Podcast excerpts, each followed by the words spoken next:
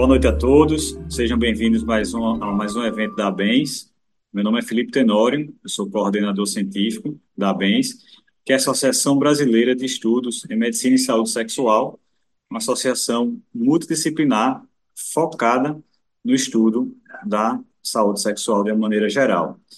E o nosso evento de hoje é um evento muito especial, é um evento trabalhado com muito carinho por todos, que é focado em três temas que são extremamente importantes, mas ainda pouco debatidos, que é a questão do câncer de próstata e do câncer de mama na população trans e os cânceres associados ao HPV.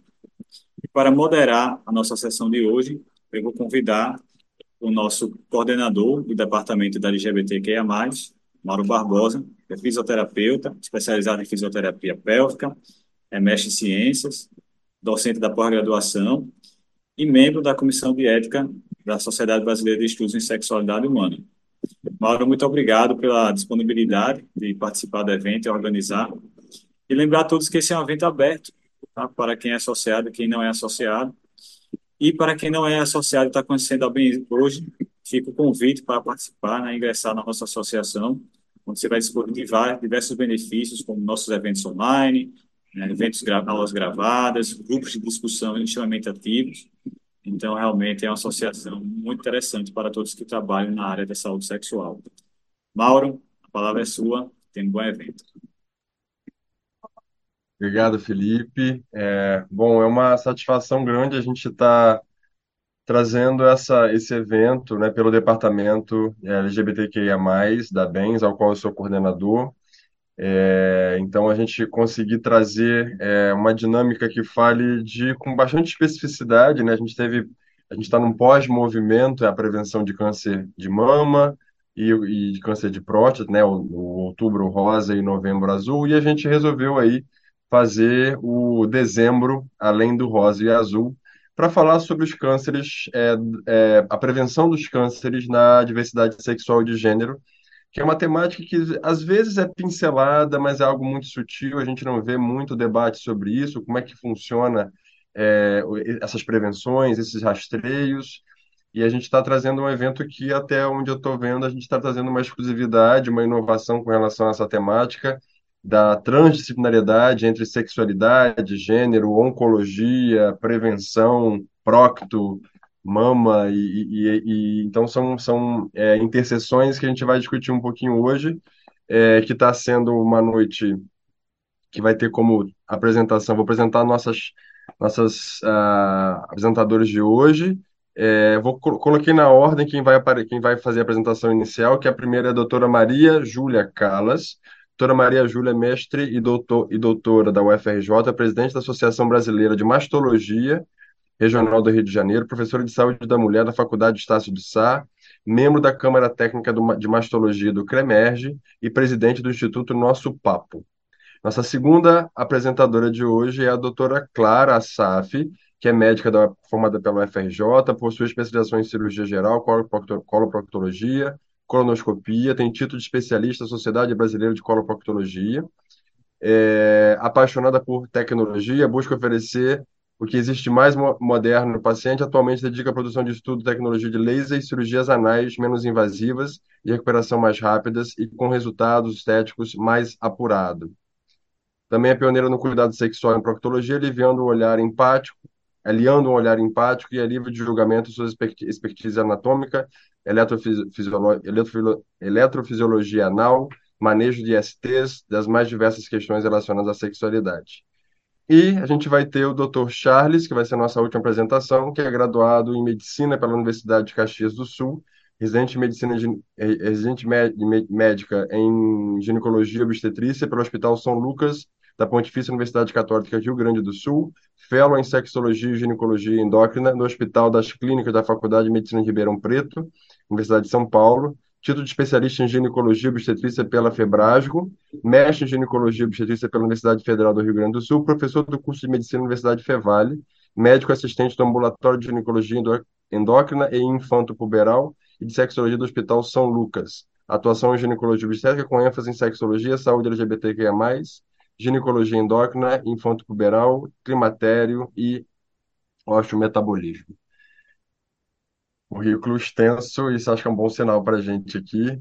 É, vou abrir as falas aqui agradecendo a presença da doutora é, Maria Júlia, que vai ser a nossa primeira apresentadora. Doutora Maria, Júlia, é com Boa noite a todos, muitíssimo obrigada pelo convite. Eu já vou aqui compartilhar para a gente já deixar isso pronto.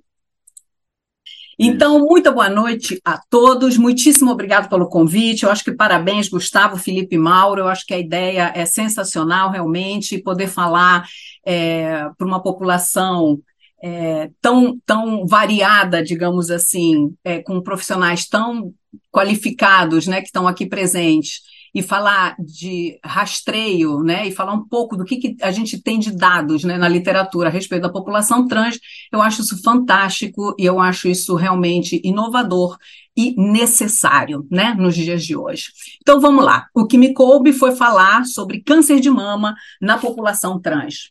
Não há conflito de interesses nessa apresentação. É, um trabalho que eu trago inicialmente é um trabalho de 2022 que é com relação à população LGBTQIA+, de uma forma em geral, quando a gente tem como objetivo nesse trabalho mapear e caracterizar a produção científica em saúde pública no Brasil sobre a população LGBTQIA. Vemos que realmente há um aumento da produção científica a partir de 2016, 2017, o que isso realmente é muito importante. Só que quando vamos ver a distribuição dos temas mais frequentes nessas publicações, Claro que em destaque sempre HIV e AIDS, é o maior número de publicações. E, em segundo lugar, temos como é, um, um maior tema né, abordado o acesso à atenção à saúde. Porém, esse trabalho conclui com um alerta que, apesar de termos essas publicações, ainda faltam pesquisas que apresentem as reais necessidades de saúde dessa população e auxiliem na implementação de ações para garantir equidade diante desse cenário. Um outro trabalho muito interessante, aí já de revisão da população LGBTQIA, porém de pacientes com câncer, de 2023. Sabemos que essa população sofre com muita vulnerabilidade social, individual, e com isso temos uma menor frequência de rastreamento, um menor acesso aos serviços de saúde e uma presença de, de mais fatores de risco, de risco associados, porque é uma população com maior número de tabagistas, obesidades e sedentarismos, que bem ou mal eles vêm de mãos dadas, uso de drogas, medicações, automedicações, quando a gente pensa na população trans, e uma menor cobertura vacinal. Isso trazendo o quê? Mais desfechos negativos, um pior diagnóstico e controle das doenças crônicas não transmissíveis, claro que no caso aqui especificamente, o câncer. E por que falar de trans, né? Por que falar da população transgênero? A incongruência de gênero é uma condição na qual o indivíduo se identifica, deseja viver e ser aceito como uma pessoa do gênero oposto ao designado por ocasião do nascimento. Então, nós temos duas situações. O transmasculino, o homem trans, aquela pessoa que nasce no seu sexo biológico feminino, porém se identifica com o sexo masculino, e por vezes, não sempre, há o desejo da remoção das mamas, ou seja, mastectomia masculinizadora, e o uso, claro, sempre dos hormônios à base de testosterona em doses altas por períodos longos da vida. Já a mulher trans ou transfeminino é aquela pessoa que nasce no seu sexo biológico masculino, porém se identifica como uma mulher e tem como desejo a cirurgia do aumento do volume mamário e, claro, sempre associado ao uso dos hormônios femininos, os estrógenos, em doses mais altas por, e por períodos mais longos. De que população trans estamos falando? Não temos dados é, suficientes ainda, mas um artigo muito interessante da publicação de 2021, mostrando que em torno de 2% da população brasileira, ou seja, estamos falando em torno de 3 milhões de pessoas, se identificam como trans e não binários no país, e isso de forma distribuída, muito homogênea em todas as regiões. Quando avaliamos a idade dessa população, vemos que é uma idade um pouco mais jovem com relação à maior incidência do câncer de mama. Porém, é uma população que usa por períodos mais longos hormônios e que, por vezes, nós ainda não sabemos qual vai ser a interferência da utilização desses hormônios por períodos longos quando pensamos na incidência maior de câncer. Esse artigo muito interessante, que é uma revisão integrativa de 2020, mostrando os principais desafios da população trans no Brasil. Discriminação nos serviços de saúde, patologização da transexualidade, acolhimento inadequado, falta de qualificação dos profissionais, ausência de políticas de atenção básica, inexistência de redes de saúde e escassez de recursos e de políticas de promoção da equidade. Então, realmente, um encontro como hoje é necessário, precisamos realmente de mais estudos e ter um atendimento diferenciado e com importância também com relação a essa população. Quando vamos ver trabalhos publicados em relação às alterações radiológicas das mamas dessa população, vemos artigos de 2010 a 2019, como foi feita esse estudo, vemos que realmente há um aumento importante a partir de 2017, conforme os trabalhos brasileiros, Porém, quando vemos, a maioria dos trabalhos são de revisão da literatura. Então, isso deixa muito claro que a gente ainda precisa estudar aprender mais e realmente saber lidar com essa situação.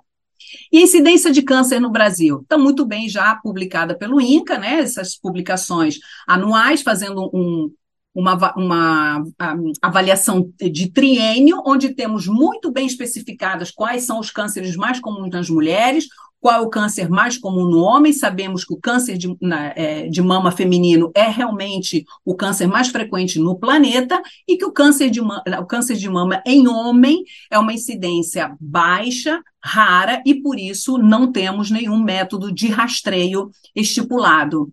E a incidência de câncer de mama ou de cânceres em geral na população trans no Brasil? Quem tem essa resposta? Não temos esses estudos, não temos esses dados.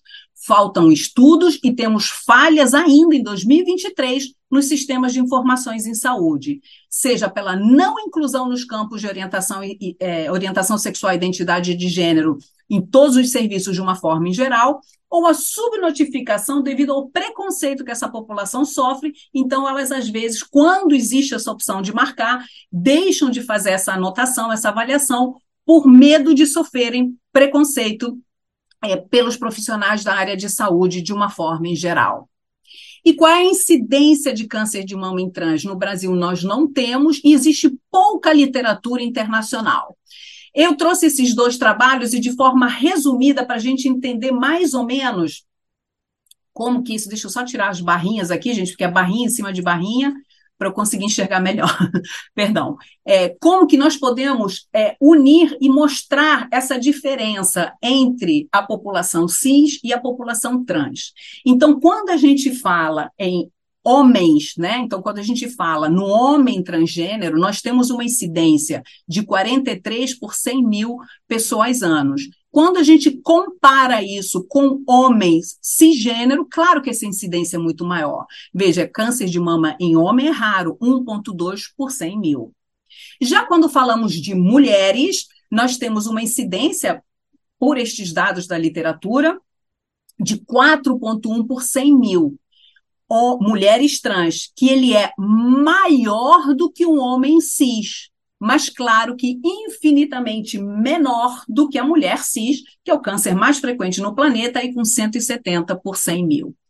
Sabemos que o uso do estrogênio na mulher trans vai fazer o quê? Vai fazer desenvolvimento da glândula mamária como um todo. Então, nós vamos ter ductos e lóbulos. E desta forma, a mulher trans ela tem chances de desenvolver tanto patologias benignas como patologias malignas, no caso aqui, então, falando especificamente do câncer de mama. E o que, que nós sabemos da relação desses hormônios, então? Esse hormônio causa, não causa câncer? Por quanto período pode se utilizar? Qual é aquela pessoa que tem um maior risco dentro da população trans a desenvolver o câncer de mama? Nós não temos esse dado na literatura. Então, esse é um trabalho de uma revista de endócrino de 2020 que mostra que a informação do risco da associação, né, do risco associação da reposição hormonal com essa população, ele é limitado e ele é conflitante. Nós não sabemos até que ponto a utilização desses hormônios em longos períodos, em doses maiores do que uma pessoa realmente produz, podem causar algum é, malefício ou até alguma proteção para o câncer.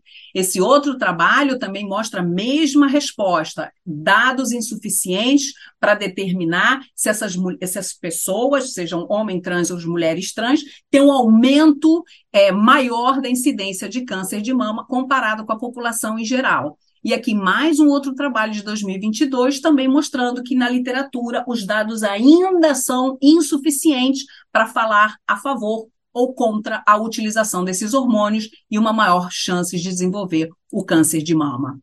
Então, o que, que nós fazemos com essa população? Como vamos rastrear a população trans com relação ao câncer de mama? Existem algumas publicações na literatura, nós não temos nada é, no Brasil aqui com relação a diretriz e consenso. O que nós temos mais específico é esta publicação aqui da Sociedade de Endócrino, Patologia Clínica e Colégio Brasileiro de Radiologia de 2019, que ele tenta estipular é, tanto um rastreio para a população trans é, feminina como masculina, não só para o câncer de mama, mas também para câncer de endométrio, câncer de próstata e até avaliação do é, metabolismo ósseo da densidade mineral óssea. Então, quando a gente pega as principais é, referências da literatura que abordam o termo rastreamento, né? Para o câncer de mama na população trans, nós temos o quê? Quais são as bases de recomendação para esse rastreamento? Serão baseadas no sexo atribuído ao nascimento, nos fatores de riscos associados, porque nós podemos ter é, população trans com forte história familiar ou até mutações positivas, e o uso de hormônios exógenos. Então, de uma forma em geral, o rastreamento mamográfico para o homem trans ou transmasculino que não foi submetido à mastectomia e é de risco habitual, vai ser sua mamografia semelhante à mulher cisgênero. Se falamos em SUS, Ministério da Saúde, nós estamos falando do, do, rastreio com a mamografia dos 50 aos 69 a cada dois anos. Quando estamos falando das sociedades de ginecologia, mastologia e radiologia, o nosso rastreio preconizado é dos 40 aos 75 anos de idade, com periodicidade anual. Para aquele homem trans sem mastectomia poderem considerado de alto risco, sejam fatores de alto risco hereditário genético, a mamografia ela vem associada à ressonância magnética. E aquele paciente submetido a mastectomia masculinizadora, não haveria indicação de rastreio por nenhum método de imagem, apenas o exame clínico anual feito pelo médico e, diante de qualquer alteração na palpação, prosseguir com o método apropriado, que na maioria das vezes seria a ultrassonografia mamária. Já quando falamos das mulheres trans ou transfeminino, temos três situações por esses consensos. Aquela mulher que não usa hormônios ou faz o uso da medicação hormonal por menos de cinco anos, não haveria indicação de rastreio mamográfico. Sem hormônios ou menos de cinco anos de terapia hormonal, porém sendo de alto risco, estaria indicada aí sim a mamografia, semelhante à mulher cis, e com uso de hormônios por mais de cinco anos, com mais de 50, é, com mais de 50 anos de idade, essa mulher tem que fazer seu rastreio mamográfico semelhante à mulher cisgênero. Isto me, me entregaram hoje.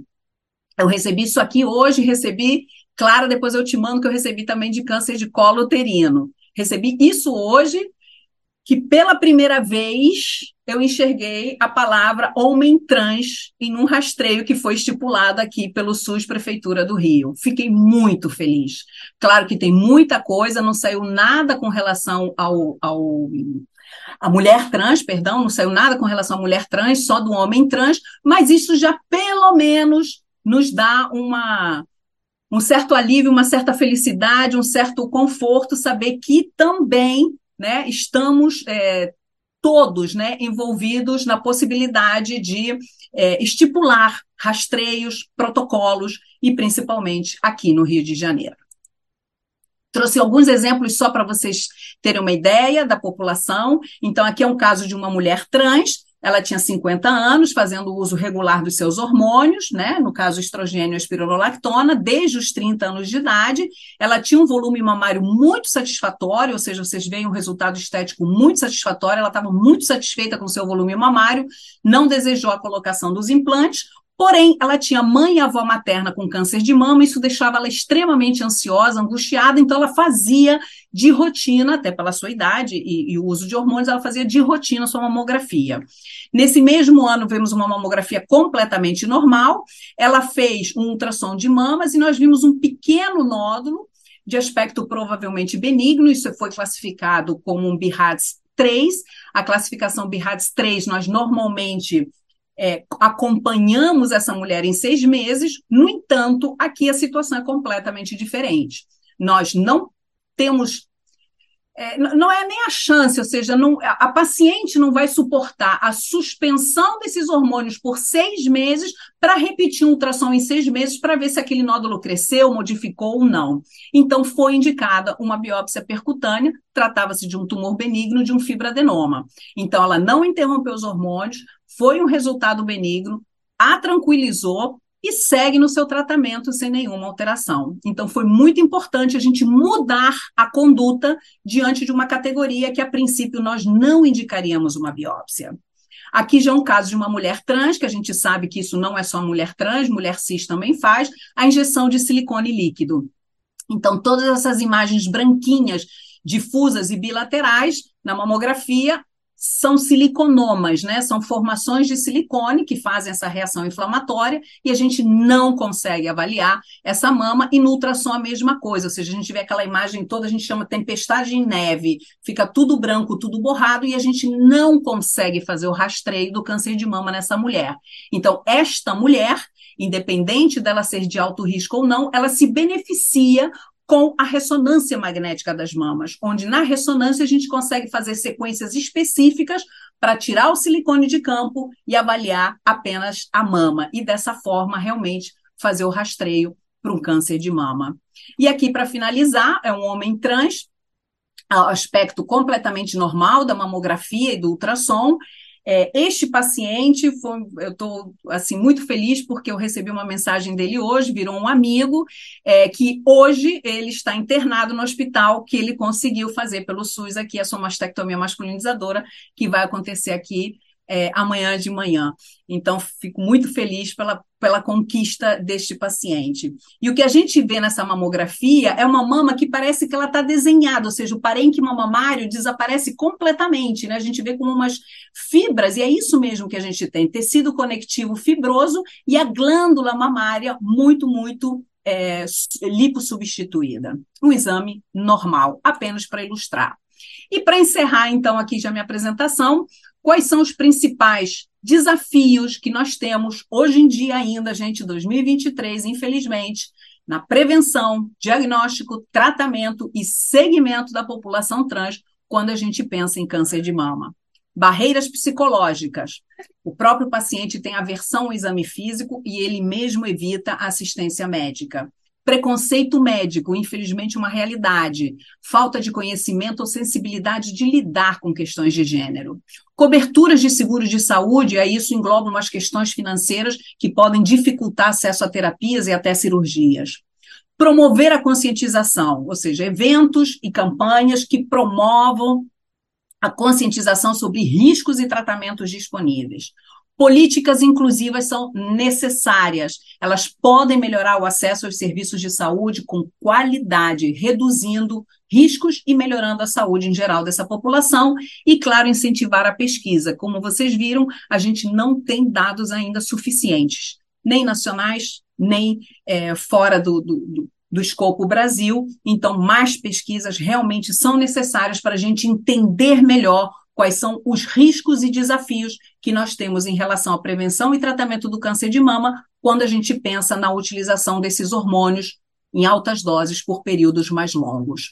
Então, campanhas são necessárias, elas têm que ser inclusivas, é isso que a gente batalhou muito esse ano aqui pela Sociedade Brasileira de Mastologia, aqui no Rio, nós fizemos uma campanha inclusiva. Novos e mais estudos são fundamentais, temos que ter mais dados, nos faltam dados para a gente poder estudar melhor e ajudar mais essa população. E profissionais da área de saúde em geral precisam ainda de mais informação. Bom, era isso que eu tinha para trazer para vocês. Mais uma vez, muitíssimo obrigada pelo convite. Espero que, que tenha sido essa a proposta, que eu possa ter ajudado. Deixo aqui meus contatos e fico à disposição se depois das apresentações a gente possa conversar e tirar alguma dúvida. Muito obrigada. Obrigado, doutora Maria Clara. Foi é, Maria Júlia, foi perfeito. Clara é a próxima. Maria Júlia, misturei as duas. Misturou tudo. É, misturei as duas. Obrigado. É, eu acho que a proposta é essa mesmo. Acho que a gente está certamente para grande parte de que está aqui nunca deve ter ouvido falar sobre esse debate com esses recortes e tendo ciência, especialmente, da ausência de estudos que fomentem um manejo adequado, né? Então, acho que era isso mesmo que a gente esperava, essa, esse tipo de fala. Muito obrigado. É, agora a gente vai ficar com a doutora Clara, é, e a gente já apresentou a doutora Clara, que é vai falar um pouco sobre o câncer, o HPV especificamente, nessa população e da diversidade mais sexual, acredito eu, né, doutora Clara? Mais voltada à diversidade sexual, não tanto de gênero, não que não possa se aplicar, mas com recortes aí. É, só um minutinho antes de começar, doutora, a, é, quem, os associados da Bens, se quiserem colocando os seus nomes completos, porque a gente certifica, né, os, os, os associados, então podem escrever na, na, nas mensa na mensagem aqui o nome completo para a gente poder colocar como certificado para vocês, tá bom? E óbvio, dúvidas que já tiverem por aí, já vão colocando, vão assistindo as aulas e já vão escrevendo as dúvidas aqui, os questionamentos aqui no, no- nos comentários para facilitar para a gente, tá bom? Doutora Clara, obrigado Bem, mais uma vez. vou compartilhar aqui então.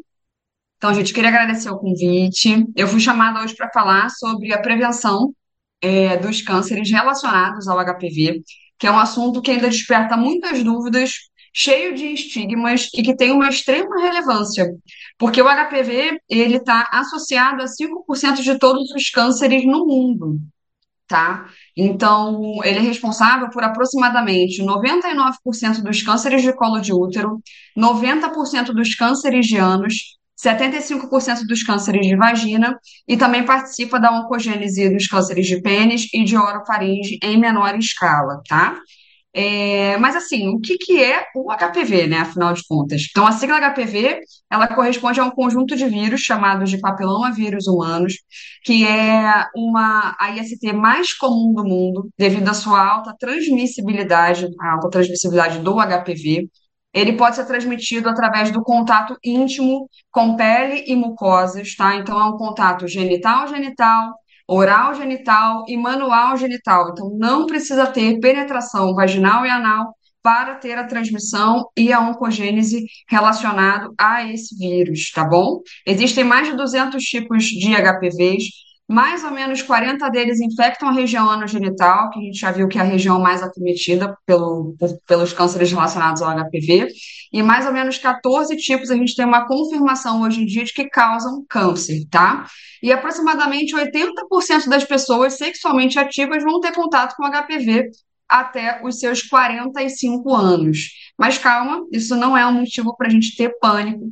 A gente sabe hoje que a minoria das infecções pelo HPV vão evoluir para o câncer, tá? Então, uma vez em contato com o vírus, é, aproximadamente 90% dos casos dos pacientes, eles vão evoluir para uma cura, uma cura lenta, de aproximadamente dois anos aí em média, para a gente eliminar esse vírus do corpo, mas sim uma cura, tá? E os pacientes que não conseguirem evoluir para essa cura, eles vão desenvolver sintomas variados. A maioria dos pacientes sintomáticos que desenvolvem manifestações são as manifestações que a gente chama de clínicas, as verrugas, que são os condilomas, e uma minoria desses casos vão desenvolver manifestações subclínicas, e essas sim é o nosso foco de cuidado na prevenção do câncer, tá? As lesões subclínicas, elas são lesões microscópicas que vão ser classificadas em lesões de baixo grau ou de alto grau.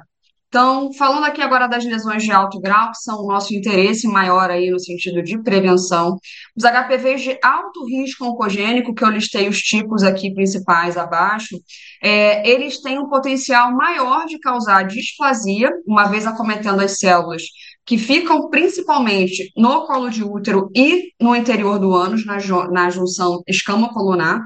Essas lesões é, esses HPVs, eles, com o passar do tempo, causando essas displasias, evoluirão, podem evoluir para lesões interteliais de alto grau, que são lesões pré-cancerígenas, e aí sim, depois disso, para o câncer, principalmente de colo de útero e ânus. Então, só para exemplificar, só para mostrar aqui para vocês, isso é uma evolução de muitos anos, uma evolução ali de torno de 20 anos, dependendo de fatores individuais e do próprio tipo de vírus que está sendo, tá sendo o, o infectante. É, mas isso é muito importante, porque se a gente está falando que a maioria das pessoas entram é, em contato com HPV no início da sua vida sexual, que pode ser na adolescência ou ali no início da, da vida adulta, a gente está falando de um câncer que pode se formar em pessoas muito jovens, né? É, e aqui as lesões de alto grau, elas são um momento chave para a gente prevenir. Então, a gente vai falar um pouco mais sobre isso a partir de agora, tá bom? Que é a prevenção. Então, na prevenção, a gente tem, na verdade, algumas é, alguns grupos de prevenção relacionados aos cânceres por HPV. Né? A nível de prevenção primária, a gente tem a prevenção do contato e o fortalecimento do nosso corpo nesse combate ao HPV. E a nível de prevenção mais secundária, a gente tem a busca ativa das lesões microscópicas pré-cancerígenas.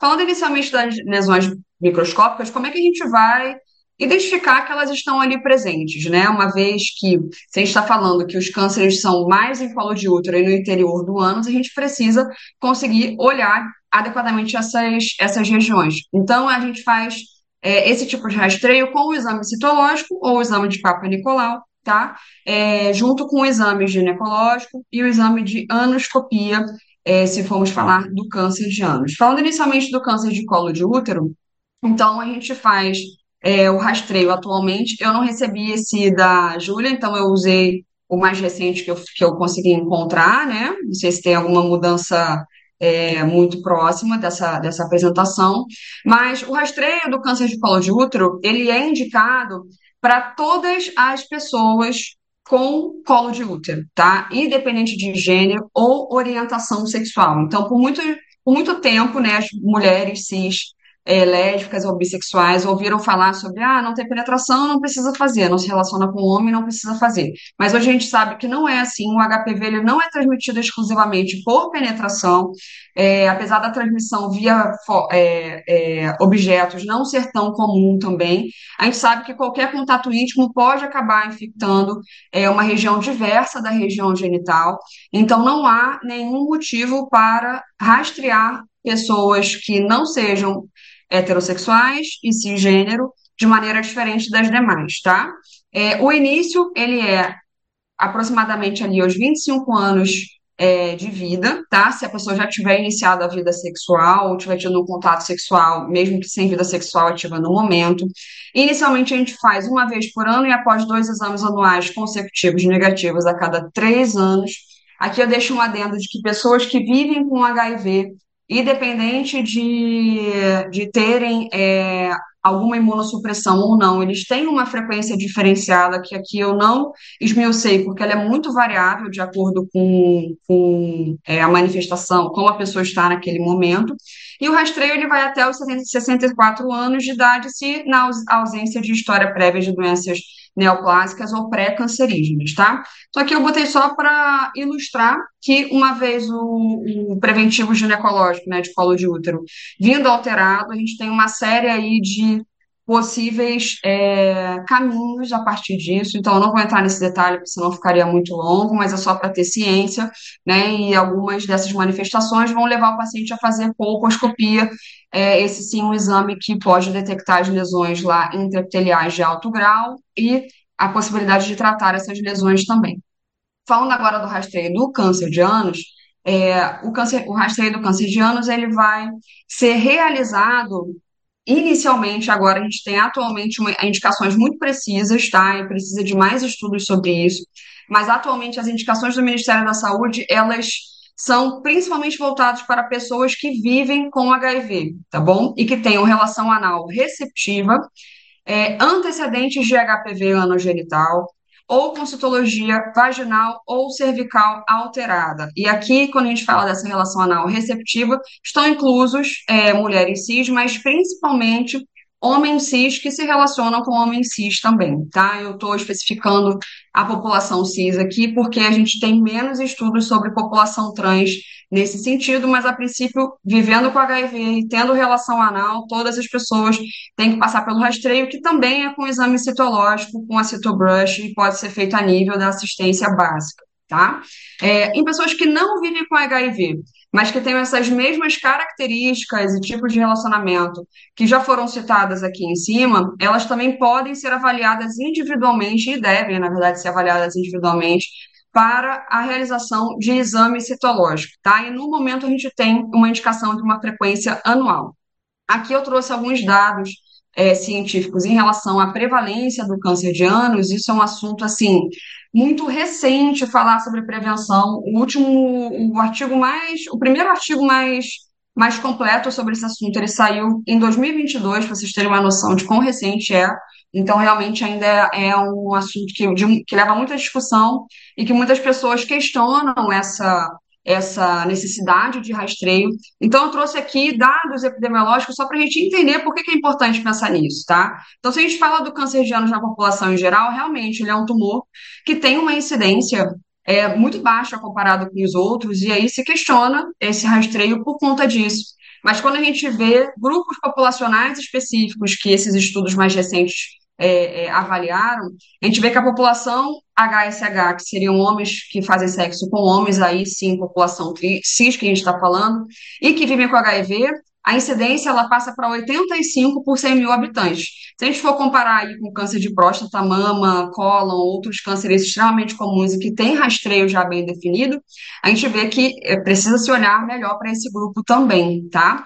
Outras pessoas que vivem com HIV, eles possuem uma incidência também desse câncer aumentada de 22 a 32% HSHs que não vivem com HIV, 19%, e pessoas que têm um transplante de órgão ali de 13%. Então, o grupo de pessoas que têm relação anal com mais frequência, que vivem com HIV, eles realmente são, é um grupo que a gente precisa olhar com mais cuidado, por serem também um grupo mais prevalente em geral, tá? Também não vou entrar em tantos detalhes aqui, mas basicamente qualquer exame de citologia alterado, ele é encaminhado para o especialista para fazer uma colposcopia anal, tá? Falando agora do, de outras formas de prevenção, aí sim, de prevenindo o contato, hoje o que, que a gente tem de recomendação sobre a vacinação pelo HPV, tá? No SUS a gente oferece é, é oferecido a vacina quadrivalente para o HPV. Todas as pessoas de 9 a 14 anos podem tomar e devem tomar, tá? E até os 45 anos, alguns grupos populacionais também têm direito a tomar no SUS, que são as pessoas vivendo com HIV, pacientes oncológicos em quimioterapia ou radioterapia, transplantados de órgãos sólidos ou de medula óssea. Tá? No particular, a gente pode ter sim uma vacinação de outros grupos até os 45 anos, existe essa, essa indicação, é, uma, é um investimento, então também é avaliado caso a caso, mas é possível tomar, e a partir dos 45 anos é, tem que ser uma avaliação bem individualizada, porque a princípio essa pessoa já vai ter entrado em contato com mais subtipos do HPV ao longo da vida. É, outra forma de prevenir o contato é a gente fazer uma educação sexual, né? Adaptado para a idade, para aquela cultura que aquele, aquele paciente vive. Então, são informações de saúde e advertências sobre fatores de risco da infecção pelo HPV. É, e promoção e fornecimento de preservativos, porque apesar da gente saber que o preservativo de barreira não protege completamente contra a transmissão do HPV, ele diminui sim é, essa transmissibilidade. É, falando agora de como a gente pode fortalecer o nosso corpo, que é um outro pilar muito importante, alguns fatores individuais é, eles vão também ter, é, estar associados a desfechos negativos relacionados a essas infecções pelo HPV, como o tabagismo, principalmente. Então, interromper o tabagismo é importante nesse controle. Tratar condições que possam afetar a imunidade, como, por exemplo, o HIV, né? Ter uma nutrição adequada, já que, já que a gente sabe que a desnutrição também é um fator de risco para um desfecho negativo relacionado ao HPV. E um cuidado global, corpo e mente, para que a gente tenha um corpo forte, saudável, imunologicamente adequado ali para combater o vírus, né? É, e por último, e não menos importante, é muito necessário que a gente faça um combate ao estigma e à desinformação, tá? Sexo não causa câncer, o que causa câncer é o HPV. Não é nenhuma vergonha ter uma IST e não é nenhuma vergonha procurar tratamento é, e prevenção nesse sentido. Então, fica essa reflexão agora para o final e também o meu contato, caso vocês queiram continuar conversando sobre esse assunto. Obrigada. Muito bom, doutora Clara. Muito bom. Muito obrigado mesmo. Bastante feliz, viu? Sendo incrível. É, a gente vai dar continuidade aqui agora com o Dr. Charles, que vai fazer o recorte do câncer de próstata na população de mulheres transgênero. Difícil a gente assumir o, o- a, a frente, né, depois dessas duas aulas maravilhosas, né? Mas tem uma coisa que eu uso da, da semelhante ao que a Clara falou, que eu falo para os meus pacientes, principalmente quem tem estigma em relação ao IST, que é só bate o carro quem dirige, né? Só corre o risco de ter um IST quem tem uma relação sexual. Até pode, a gente pode até evitar uma relação sexual, né? Pode evitar o risco de ter um IST não tendo relação sexual, mas com certeza a vida vai ficar bem menos gostosa, né? Então, só bate o carro quem dirige, não tem nenhuma vergonha de ter um IST. Então, Eu uso a mesma tá. analogia do carro, a mesma. É, é Falar de sair na rua. sensacional. A mim coube falar então do câncer de próstata nas mulheres trans. Não sei se está aparecendo na minha tela aqui. Sou ginecologista, sou especialista em sexualidade e ginecologia endócrina pela USP de Ribeirão Preto e eu trabalho com a população trans uh, diariamente, assim, especialmente no ambulatório que eu tenho na universidade.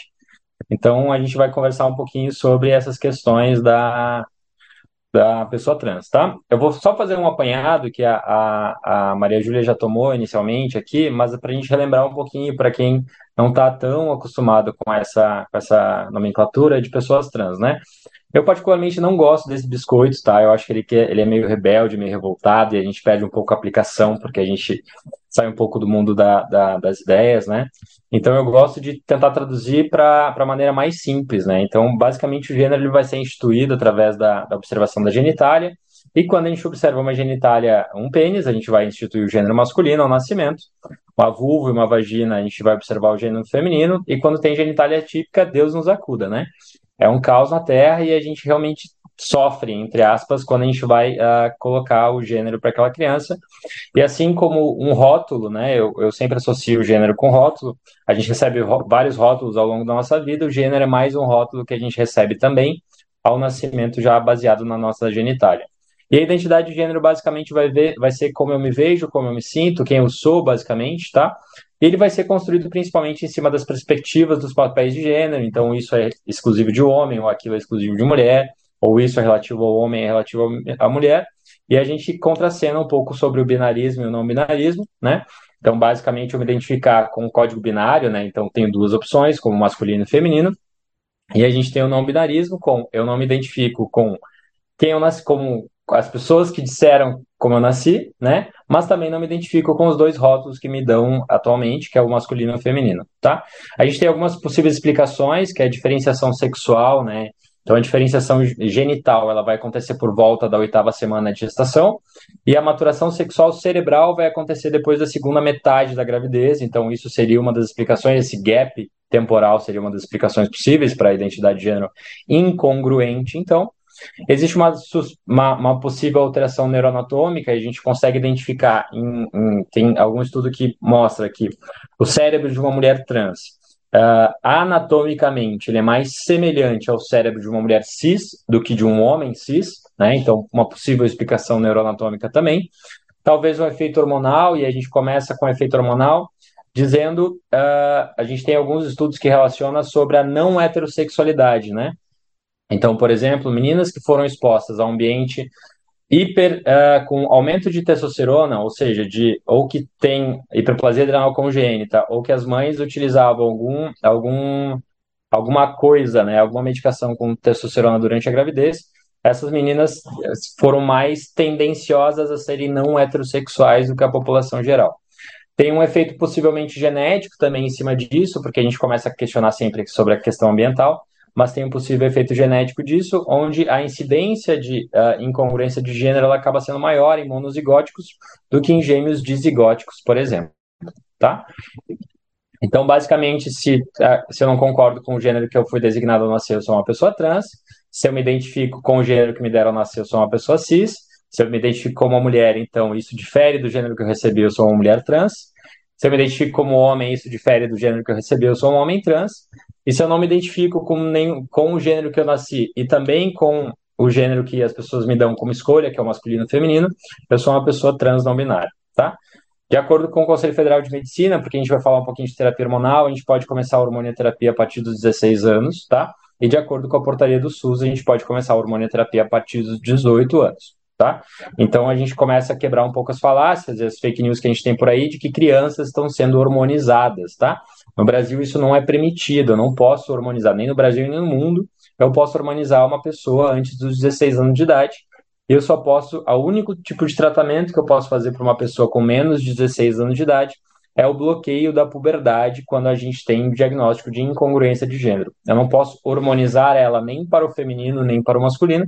Eu posso bloquear a puberdade, analisar ela mais psiquicamente falando, endocrinamente falando e ajustar o sofrimento dela para quando realmente for o tempo para a gente iniciar essa terapia hormonal, a gente fazer isso com maior tranquilidade ou para amenizar o sofrimento dela precocemente, tá? Então, basicamente, quando a gente vai falar de próstata, a gente tem várias alterações quando a gente começa, principalmente a terapia hormonal de afirmação de gênero, como o aumento do tamanho das mamas, né? A gente tem uma alteração de, uh, de composição corporal, então a gente tem um depósito de gordura mais na região dos quadris, a gente tem uma, uma certa redução na, na pilificação e, na, e na, na, velocidade do crescimento do pelo. E na questão do sistema reprodutivo, a gente vai ter uma redução das ereções do pênis, uma redução da, da concentração e da qualidade espermática e uma redução também do, do tamanho prostático, tá? Então, em cima disso, a gente precisa falar quem são as pessoas trans. A gente tem basicamente uh, de 0,4% a 1,3% da população mundial se identifica como uma pessoa transgênero, tá? E uma mulher transgênero é uma pessoa que se identifica com gênero feminino que foi designada como homem ao nascer. Tá? Existem poucas recomendações, a, a, a Maria Júlia e a, e, e a Clara falaram anteriormente, que a gente tem poucas recomendações em relação ao rastreio de neoplasia na população transgênero, né? Atualmente, a única recomendação oficial de rastreio de neoplasias que a gente tem na população trans é o rastreio da, da, da neoplasia maligna da mama, tá? Mas em relação às outras, a gente não tem nada oficializado ainda, e a maior parte do, dos rastreios que a gente tem, a gente adapta da população cisgênero através de principalmente séries de casos que a gente sabe que quando a gente fala de evidência científica, não é um grande avanço cientificamente falando, tá? E aí, quando a gente fala de cirurgia de afirmação de gênero, e vai ser é, o nome, a nomenclatura correta que a gente vai utilizar, né? A gente tem um pouco de desuso da cirurgia de redesignação de gênero, redesignação sexual, ou mais leigo e às vezes até transfóbico falando, a cirurgia de mudança de sexo, tá? Mas a cirurgia de afirmação de gênero é o nome mais correto e a próstata vai ser mantida mesmo após essa cirurgia de afirmação de gênero nas mulheres trans. E aí é importante que é, a gente lembre que persiste a necessidade de rastreio do câncer de próstata. A questão que a gente levanta é se essa necessidade de rastreio ela vai ser igual à dos homens cisgênero, certo? Então, em relação ao câncer de próstata, a gente vai ter uma incidência, então, de 106 casos para cada 100 mil habitantes. Vai ser maior, principalmente em homens entre 70 e 74 anos e a gente vai ter um risco acumulado ao longo da vida de 11,2% nos Estados Unidos. Então, um a cada nove homens ao longo da vida vai desenvolver um câncer de próstata em algum desses estágios, tá? E aí a gente começa algumas divergências na literatura. Como a gente não tem estudos de grande, grande população, né, a gente acaba geralmente com séries de casos ou estudos de corte, né? E a gente tem um estudo de corte de 2.300 mulheres trans que avaliou que a incidência do câncer de próstata nessas mulheres foi de 40 casos para 100 mil habitantes. Então, quando a gente compara 106 casos para 100 mil habitantes versus 40 casos para 100 mil habitantes, a gente começa a questionar que a incidência, então, de câncer de próstata nas mulheres trans, ela realmente é reduzida em relação aos homens cisgênero, tá? Só que nesse estudo que traz um 40 para 100 mil, a gente não houve uma triagem ativa para câncer de próstata e a gente questiona, então, de fato, qual que é a prevalência real, se ela é maior que isso ou não, tá? E aí a gente tem isso que a Maria levantou no início, que é a dificuldade de acesso ao serviço de saúde, tá? Então essa população trans, ela relata que um a cada três uh, já teve uma experiência negativa em serviço de saúde relacionada à identidade de gênero, principalmente, e um em cada quatro pacientes trans referem não ter procurado um serviço de saúde por medo de ser maltratado exatamente por ser uma pessoa trans. Agora tem um outro estudo que é, é, interessante, é um estudo que avaliou um pouquinho mais de mulheres, são 2.700 mulheres, que foi identificada uma incidência um pouco maior do que o estudo de 2.300, tá? Que seriam 72 mulheres para cada 100 mil habitantes, tá? Para cada 100 mil mulheres trans avaliadas, tá? É uma incidência ainda menor do que em homens cisgênero, mas uh, a gente começa a questionar nesse estudo, por exemplo, de que 38% das mulheres não fazia uso da terapia hormonal de afirmação de gênero. E aí a gente vai levantar um dos grandes questionamentos em relação ao câncer de próstata é se a terapia hormonal de afirmação de gênero que a gente usa nessas mulheres não é então um fator protetor para o câncer prostático, certo? E aí o impacto que a gente tem é que basicamente o objetivo da terapia hormonal de afirmação de gênero vai ser manter o estradiol a nível feminino e uma testosterona em nível masculino, tá? E as medicações utilizadas rotineiramente são os estrogênios, que vai ter uma ação antiandrogênica indireta, através principalmente do bloqueio do FSH e do LH, e a gente tem uma ação teórica uh, desse estrogênio na carcinogênese de alguns subtipos de neoplasias de, de, uh, de próstata, certo? Especialmente se for um receptor estrogênico positivo. Além do estrogênio, a gente vai utilizar também os antiandrogênicos de secreção, então a gente pode utilizar o agonista de GNRH, que particularmente não é uma medicação que a gente lança a mão rotineiramente falando, é uma medicação que geralmente a gente deixa para segunda, terceira linha, ou em situações muito pontuais, quando a gente não consegue a supressão do nível de testosterona e atingir nível de estrogênio a, a, de uma maneira adequada, tá? Então, geralmente acaba sendo como uma segunda ou terceira linha de tratamento, ou realmente um antiandrogênico de ação, então fazer o bloqueio dessa ação androgênica, que seria a ciproterona ou a espironolactona, que a gente utiliza essas duas medicações mais rotineiramente, tá? a gente vai principalmente ter uma ação antiandrogênica direta, tá?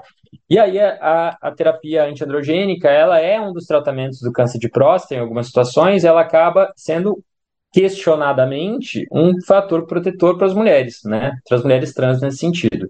Então, quando a gente começa a realmente revisar a literatura, né, a gente começa a se deparar de Beleza, eu não tenho rastreio específico para a população trans de rastreio de câncer de próstata, mas essas mulheres trans utilizam uma medicação que reduz o risco e trata alguns cânceres de próstata. Então, será que elas realmente têm o mesmo risco de um homem cisgênero? Tá? Em relação ao PSA, que é o hormônio que, quando a gente começa a falar de câncer de próstata, é, é, é, o exame que a gente lembra naturalmente, que é o antígeno prostático específico, tá? No estudo de 116 mulheres, ele evidenciou que elas tiveram, uh, elas discutiram menos com seus médicos assistentes e com a sua equipe assistente sobre o rastreio com PSA. Então, aí começa a entrar algumas questões, né? Será que a gente está sendo informado da necessidade da solicitação do PSA para as mulheres? Quando realmente solicitar esse PSA para essas mulheres trans, né? E se realmente foi por uma, um desconhecimento médico ou uma falta de informação, ou foi, ou, foi por, ou foi porque realmente houve algum tipo de preconceito no atendimento médico. A gente não vai saber, a gente vai começar a inferir coisas apenas, né? Não existe um consenso, obviamente, sobre o uso de PSA como rastreio em mulheres, nem a Task Force, nem a NSCCN, nem as associações japonesa, americana e canadense de urologia chegam no consenso sobre solicitar ou não o PSA como rastreio, tá? Nem sequer citam na, na, na portaria deles o rastreio em mulheres trans do, no uso de PSA. A terapia hormonal de afirmação de gênero ela é semelhante em efeito à terapia de privação androgênica, tá? Então a gente espera, por consequência, que os níveis de PSA eles reduzam significativamente, tá? E aí chegam em algumas vezes, algumas situações, a níveis até indetectáveis. Por conta disso, né, a gente tem uma corte retrospectiva que, é, que demonstrou que houve uma redução do risco de próstata em até cinco vezes comparado a homens cis da mesma idade, tá? E aí a gente questiona qual seria o valor de PSA, então, para essas mulheres trans, certo? Então, de, devido à terapia hormonal, os níveis de PSA vão ser reduzidos naturalmente, mas a gente continua com essa dúvida de qual que é o valor de referência a, correto, tá? A Associação uh, Profissional uh, de, de Saúde da, da População Trans, ela sugere que valores superiores a 1 nanograma por ml em pacientes com orquectomia bilateral ou em, em uso de estrogênio seja adotado como rastreamento positivo, tá? Então é interessante que a gente utilize esse, essa, esse valor como um valor de rastreamento, né, 1 nanograma por ml, e a gente tem um outro estudo que acaba extrapolando alguns dados, de novo, a gente trazendo estudo de população cisgênero para aplicar para a população trans, que seria extrapolação de dados de, uh, de uma corte de homens com hipogonadismo grave, que sugere que então o PSA com 0,6, variando de 0,02 para mais ou para menos, proporcionaria uma sensibilidade interessante para a detecção do câncer de próstata. Tá? De modo geral, a gente tem uh, o 1 nanograma por ml uma, uh, mais uh, repetidamente nos estudos científicos como um valor de referência, então, para a gente solicitar de PSA. E o toque retal. Então, quando a gente avalia rastreamento, a gente fala de PSA e fala de toque retal. Então, qual seria a aplicabilidade do toque retal nas mulheres trans, tá? A gente precisa falar que a cirurgia de afirmação de gênero, apesar de ser uma coisa que habitualmente a gente pensa, vou ter mais fácil acesso a essa próstata através da cirurgia de afirmação de gênero, a gente chegar na próstata dessas mulheres só é possível em apenas metade das pessoas. Por quê? Porque o tamanho da próstata ele vai se apresentar reduzido em função da terapia hormonal e o toque prostático através da vagina ele pode ser dificultado tanto em função da cicatrização da vagina quanto da posição, muitas vezes, dos tecidos que a gente uh, reorganizou durante a cirurgia, né? E a Associação uh, Mundial uh, Profissional da Saúde Trans, ela recomenda que o rastreio do câncer prostático em mulheres trans seja o mesmo que homens cisgênero. Por conta disso, acaba que o toque retal vai ser, sim, utilizado, especialmente em algumas situações, tá? Quando a gente fala então do rastreio geral, de uma maneira geral aqui, a gente começa a aconselhar os pacientes sobre essa uh, dificuldade que a gente tem de acesso sobre a incerteza que a gente tem do PSA e o possível e a possível proteção da terapia hormonal em relação ao câncer prostático e realmente jogar junto com ela dizendo assim, não existe um rastreio específico, mas a gente acaba extrapolando alguns dados em função da tua segurança, certo? Então, a partir dos 40 anos de idade, a gente deveria oferecer uh, a testagem do PSA e a avaliação prostática, uh, especialmente para as mulheres que sabidamente têm mutação de BRCA2. Aos 45 anos, a gente vai também oferecer o PSA e a avaliação prostática para as mulheres que têm alguma história familiar de algum parente de primeiro grau, grau com câncer de próstata, ou que seja uma mulher trans afrodescendente, e aí, então, oficialmente, a partir de 50 anos, aí sim a gente vai oferecer para todas as mulheres trans a, a, testagem com PSA e a avaliação prostática, e desde que a paciente seja bem informada quanto à chance de falso positivo ou falso negativo desse exame e das incertezas que a gente tem em relação a isso, tá? Ah, e regular, idealmente, a gente vai solicitar isso de uma maneira regular a cada dois anos, objetivando uma próstata normal, né? E um, um, PSA menor do que um nanograma por ml. E caso a gente tenha um dos dois positivos, ou uma avaliação prostática alterada, ou um PSA aumentado, a gente nesse momento deveria solicitar então uma ressonância para a gente avaliar essa próstata, tá? Nessa função, então, se a gente solicitar essa ressonância, quando a gente solicita essa ressonância, se ela estiver normal, a gente pode acompanhar essa paciente e ir repetindo esse exame a cada dois anos, então o PSA e a, a, e a avaliação prostática a cada dois anos. E se ele estiver alterado, né, se estiver alterado, a gente tem que encaminhar para biópsia prostática e encaminhar para um profissional para seguir essa, essa lesão prostática. Então, para a gente lembrar para casa, a gente precisa acolher a paciente trans, respeitar os pronomes que ela utiliza. Muitas vezes a gente se passa em relação a pronomes, tá?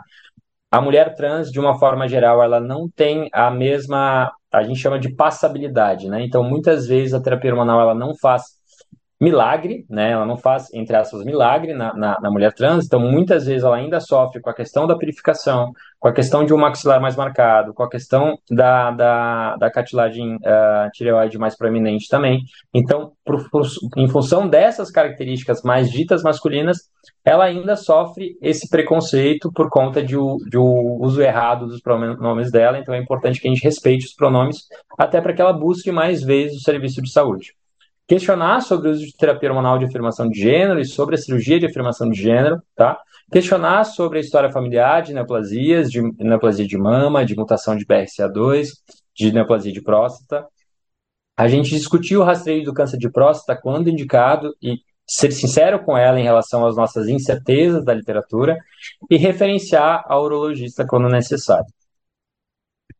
Eu agradeço o convite, fiquei muito feliz de, de poder discutir esse assunto né, nessa noite aqui e qualquer coisa que precisarem, estou à disposição.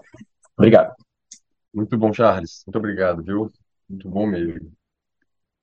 É, eu tentei acompanhar, mas eu queria escutar, então não, co- não acompanhei tanto as se houve perguntas por aqui, mas eu anotei algumas perguntas a gente poder tentar começar a discutir.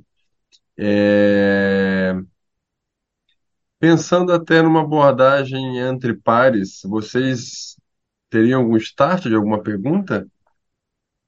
Entre pares no sentido de apresentadores e apresentadoras? Só para comentar uma coisa que a Clara falou, que, eu, que ela não tinha recebido a questão do, do SUS, né, do Rio de Janeiro. Gente, assim, não teve nenhuma mudança, é a mesma coisa, só que só de botar o nomezinho homem trans, gente, isso é, eu achei isso uma glória, um, um avanço, entendeu? Para o SUS, vem com essa, essa nomenclatura aí associada, mas realmente o que você mostrou é isso mesmo que tem de rastreio, não mudou muita Ah, coisa, tá não. Tá? Era só para para te devolver aí o comentário que você fez na apresentação. E parabéns, né, Clara, Charles, adorei, adorei, adorei. É um assunto fascinante, né? E a gente realmente precisa debater, falar, discutir, estudar e, e publicar, publicar, né? Clara, Clara ou Charles querem fazer alguma. Quero, para Clara. Clara, assim, para casais sorodiscordantes, né, de homens que fazem sexo com homens, ou po- população transgênero, enfim, para pacientes que têm eh, prática sexual penetrativa anal, né? Qual que é a orientação de rastreio de, de câncer anal? É, atualmente a orientação de rastreio definitivo, assim, que está lá no guideline, ela é para pessoas que vivem com HIV e tenham relação anal, né? Então, no casal do, nesse caso do casal soro diferente, se a pessoa é, que vive com HIV tiver relação anal, o ideal é que ela ou já teve, né? O importante assim, já teve ou tenha prática frequente, ela entra ali no rastreio. Se ela já teve algum HPV genital, ela também entra no rastreio. E assim, na minha prática aí, sim, individual, que é um nível de evidência menor, é, eu sempre converso muito com os pacientes assim o grau de exposição, né, para a gente poder determinar um pouco desse rastreio. Então, o Ministério da Saúde hoje ele recomenda que a gente faça uma avaliação individual para quem tem relação receptiva anal e não vive com HIV. Basicamente é isso, né? O HSH que, que tem a relação anal. A gente veio ali, eu quis botar aquele, aquela, aqueles dados epidemiológicos da, pre, da prevalência justamente para dar aquele alerta, né? Assim, ah, não existe um guideline, até porque esse guideline é, recomendando a, a, a citologia para quem vive com HIV, saiu em 2002, em 2022, assim, é uma coisa que a nível científico é, a gente é um bebê, né, caminhando é, nesse conhecimento, né? Mas, assim, definitivamente saiu em 2022, que realmente essa população precisa ser, o rastreio faz sentido, a colposcopia, tratamento de NIAS das lesões intraepiteliais fazem sentido, e aí vamos fazer em todo mundo que vive com HIV. Agora, as outras populações ainda merecem mais estudos, assim, mas o que a gente vê é que essas populações também têm uma prevalência aumentada, né? Então, é importante considerar, conversar e, e ponderar isso, né? É o que o Ministério recomenda e atualmente eu acabo na prática fazendo para a maioria dos pacientes é, homens cis que têm uma relação anal receptiva, pessoas trans também que têm uma relação, ana- relação anal receptiva, mas assim, menor quantidade pelo volume realmente de atendimentos, assim. E a partir de que idade, Clara? A princípio, é a partir da, do início da relação anal. A gente não tem ainda dados igual na, no colo de útero, né, que tem uma literatura muito extensa, que é menor, menor do que 25 anos. A princípio, ali não, não tem tanto risco de carcinoma invasivo, mas para o ânus a gente não tem ainda esses dados. Então, a, a, o rastreio é anual e ele inicia ali tão logo a pessoa inicia uma vida sexual anal. Então, um ano depois, teoricamente, já, ela já entraria ali para o rastreio. O que a gente sabe também é que o câncer de ânus nessa população, isso é um dado que eu não coloquei na apresentação, ele acontece ali entre 30 a 40 anos. Então, são pessoas bem jovens, né? Que têm que tem a, o câncer de ânus relacionado ao HPV.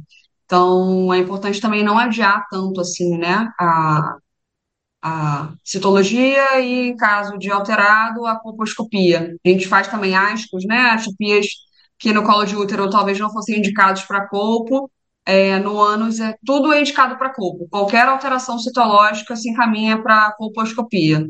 E muitas vezes eu pego lesão de alto grau em ascos mesmo, né? consultório. A gente E a gente, a gente tem pelo SUS, du- duas últimas perguntas, tá? Se a gente tem pelo Olha, SUS e se é em meio líquido ou, outro. teoricamente a gente tem pelo SUS, existe uma. Porque assim, no SUS tem que ter como poder cobrar, né, o procedimento que é feito. E eu já fiz essa pesquisa junto com um amigo, eu não vou saber detalhes agora, mas é possível cobrar, até porque essas orientações eu tirei tudo do Ministério da Saúde, não tirei nada interna tanto internacional, para poder justamente ficar mais aqui a nível do que a gente pode fazer prático, né? É, então, teoricamente, dá para fazer. Aqui no Rio, inclusive, não sei se alguém aqui é do Rio, eu, eu faço um trabalho de ir nas clínicas dos colegas que me chamam, né, clínicas de família, para a gente fazer é uma, uma capacitação ali para coleta anal, que as pessoas às vezes têm medo, né, de, de fazer isso por conta própria. Fazer É, não tem muitos né? mistérios. Hã? Fazer um matriciamento da, da medicina de família. É, É, um matriciamento voluntário. Eu já fui expulsa de uma clínica uma vez pelo gerente. Então, assim, é na raça, né? Mas, mas teoricamente tem como fazer, e existe um ambulatório de colposcopia no SUS também. No, no Rio, a gente tem no Hospital Federal de Ipanema, e esse ano, agora, a gente conseguiu lá para o Hospital da Lagoa, do qual eu fazia parte, também voluntariamente, é, a gente conseguiu comprar um aparelho para lá também, então lá também vai abrir um ambulatório para ISTs ano retarde. Aí teria que caminhar, né, para o especialista.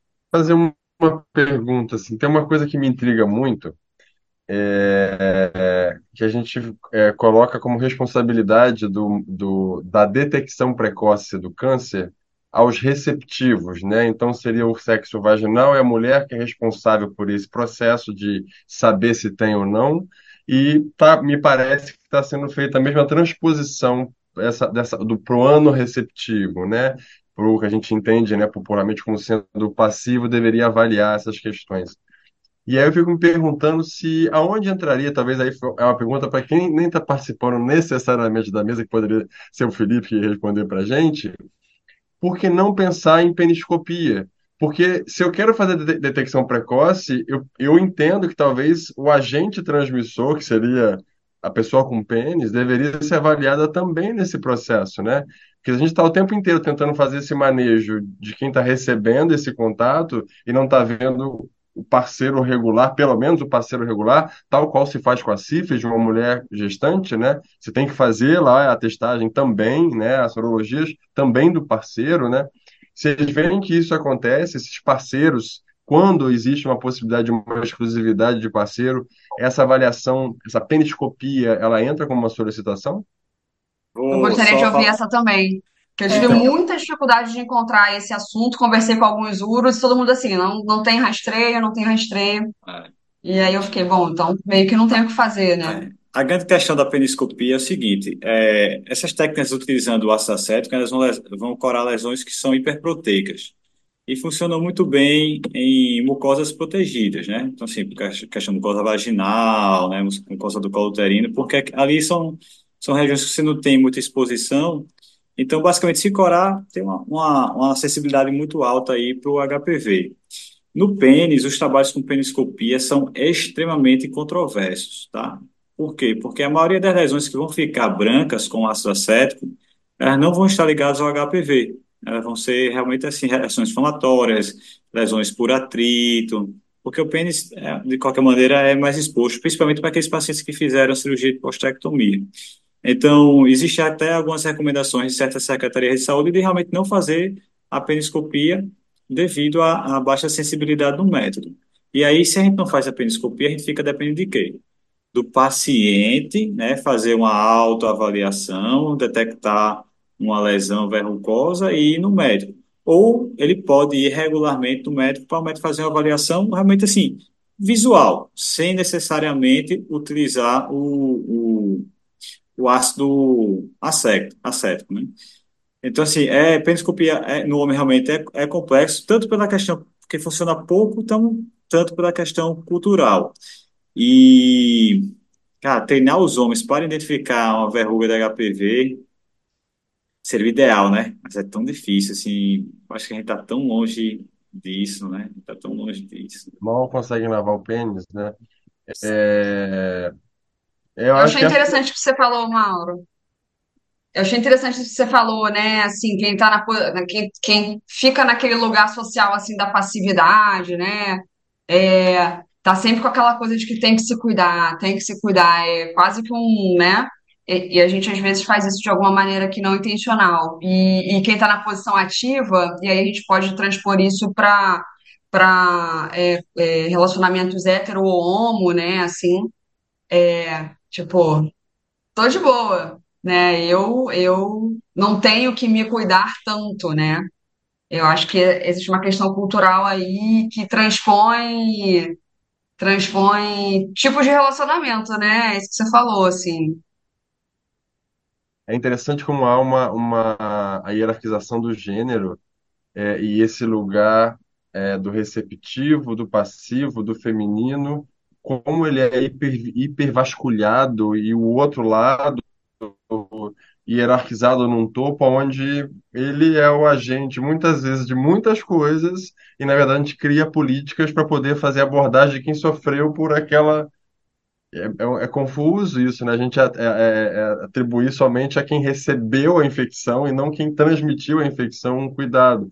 E aí, uma pergunta que eu queria, é, só para finalizar, que eu vi que a doutora Maria Júlia queria falar também, mas ainda nesse tema, que vale a gente falar um pouquinho, é, eu, foi uma pergunta de fisioterapeuta, tá? Então, de fato, eu não tenho esse conhecimento, é, não é da nossa alçada técnica, desculpa, profissional. É, o SUAB, né, é, é, ele não funcionaria para fazer no pênis, que pode fazer SUAB anal, pode fazer SUAB de colo de útero, isso não seria aplicável também? Não poderia ser uma avaliação citopatológica desse pênis, não só fazendo essa, essa peniscopia, então, talvez aí uma, um swab peniano, talvez? Então, funcionaria na região de mucosa, né, que você consegue realmente retirar as células de maneira mais, Entendi. mais fácil. Mas aí de todo o corpo peniano você não consegue, porque a epiderme geralmente as células são mais ativas, né? E é onde a gente encontra a maioria das lesões, né? Hoje em dia, a maioria das lesões que a gente encontra são justamente corpo do pênis e principalmente base do pênis, que é onde o preservativo não protege.